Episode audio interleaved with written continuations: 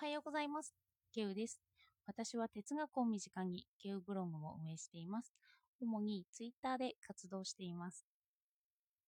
昨日のラジオで私はブッセと言っていましたけど、正しくは仏性です。時々私は漢字の読み方を間違えています。ご指摘を受けたらその都度次の放送で訂正を入れますね。申し訳ございません。今日は知は力なりという言葉について考察したいと思います。どうかお付き合いください。この言葉は1500年後半頃にフランシス・ベーコンによって説かれました。中世から近代に移り変わって自然の仕組みを発見することは幸福につながるというような考え方から経験や実験による知識や学問が人を幸せにすると考えたんですよね。今の科学とかの走りですよね。生まれつきのものを疑って全て経験によって身につけるという立場なんですよ。この前の話で言えば経験論。わかりやすく言うならスキルこそ全てだという考え方です。そして近代の理性は自然や人を支配するための道具として発展してきたんですけど、今でも、まあ、科学偉いとか数字こそ全てだといった態度に似てますよね。まだそういう理性が一番だという態度はあるんですよね。でもこれが見直されるきっかけが1900年頃に起こり始めてます。一番問われているのがユダヤ人の大量虐殺やナチズムや全体主義ですよね。どうしてこういう事態が起きてしまったんだろうということを考え出したというのが1920何年頃フランクフルト学派というのができてきたんですよね。そしてその一つがこう全体主義とかナチズムとか起きてしまったその一つが議論にあったんじゃないかっていう意見が出てきます。その知は力なりというように一つの意見が正しいとしてそれを統合していきますよね。A さん B さんがいてああ A さんの考え方がいいよねというようにどんどん一つの考え方に統合していく。みんなのより良い意見をまとめていって一つにする。と、どうなるかっていうと、最終的にみんな同じ考えになるというのを議論での想定なんですよね。そしてそれを極端な例で言えば、まあ、嘘をついてはいけないという議題があったとして、みんながそれに賛成していくとしますよね。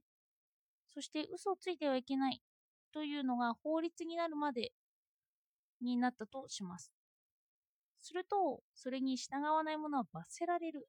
というようになってしまうんですよね。似たようなことは今でもありますけど、このように独自性を消して一つの意見に収まるのがいいんだという考え方が知は力なりという考え方からは導き出されやすくなるんですよ。でもその嘘の中身に関してもいろいろありますよね。ついた方がいい嘘とついてはダメな嘘と。まあその一つの議題からもいろんな考え方があるんですよ。例えば他人のためを思ってつく嘘なら許されることもありますよね。がんの告知をするしないとか、まあ精神に関わるようなこととかは嘘をついた方がいいというような場合は多いです。だから大量虐殺や全体主義が起こらないように個人は独自性を保つべきだというのがフランクフルト学派によって言われ出しました。差異は差異のままでいいという考え方なんですよね。そしてこうなってくると知は力なりという価値観の崩壊ですよね。知は力に代表される、まあ、そういうのが理性なんですけどここで問題になってくるのが理性は人間を支配するための道具に過ぎないのだから議論は必要ないというような態度です。例えば相手が知りたくないと思っていることを知らせないというのも優しさにはなってきますよね。確かにそうなんですよね。誰かのファスナーが開いていると言ってそれを言うのって勇気がいりますよね。相手に恥ずかしい思いをさせるんじゃないかとか。今で言えば厳しい先輩っていうのは嫌われたりもしますよね。なんでこんなお説教を受けなければいけないんだって。そんなことは言われたくないというようなことって結構あるじゃないですか。まあ論理的に勝とうとするならば、フランクフルト学派に従って、知は力なりっていうのは真実じゃないんだよなんて、まあこれも言い張ることができちゃうかもしれないですよね。そして、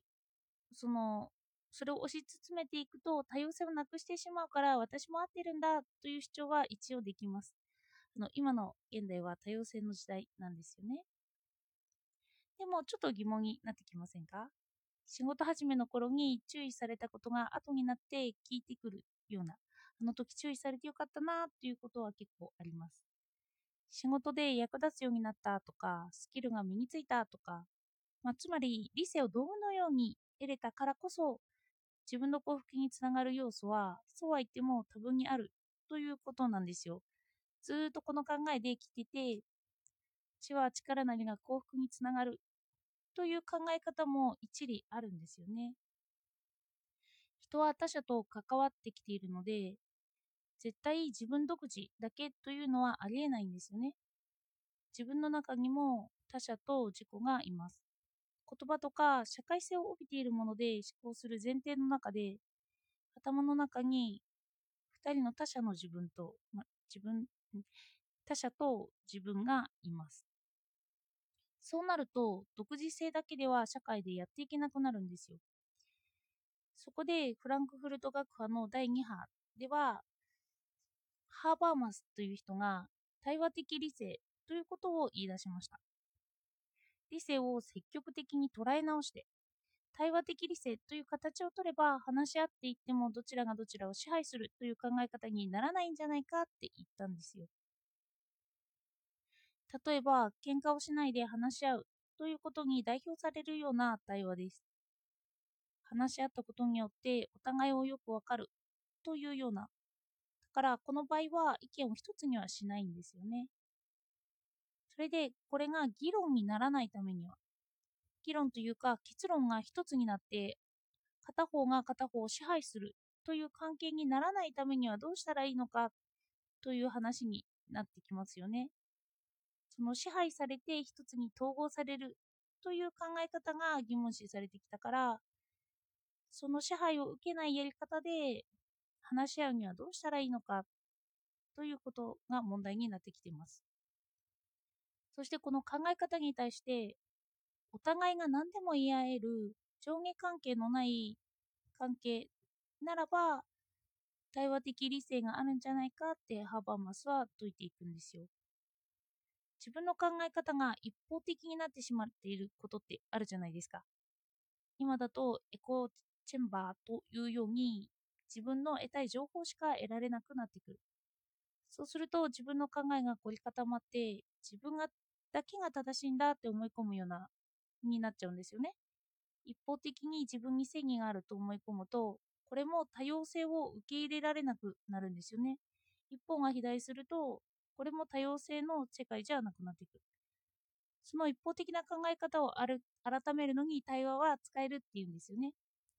ただし対等な関係で考えていくって、まあ、意外と難しいんですよね。お互いに敬っている場合でも一方が一方を高く評価していて対等な関係なのに対等ではないと思っちゃったりもしますよね。実際の地位の差先生と生徒ということもありますし本人が思っている場合もあるだろうなって思います。そこから対等な関係とはについて考察が広がっていくのかななんて思いました。私は知ることが好きですし知的好奇心も高いんだろうなって思いますでもその分知ることやコミュニケーションにおいてはいろいろと考察していかないと人間関係を悪くしてしまうんだろうなって思っています私はそれができてこなかったから友達が少ないということもあるんですけどねでは今日は知は力なりが多様性の社会で見直されているということを話しました。お聞きいただいてありがとうございました。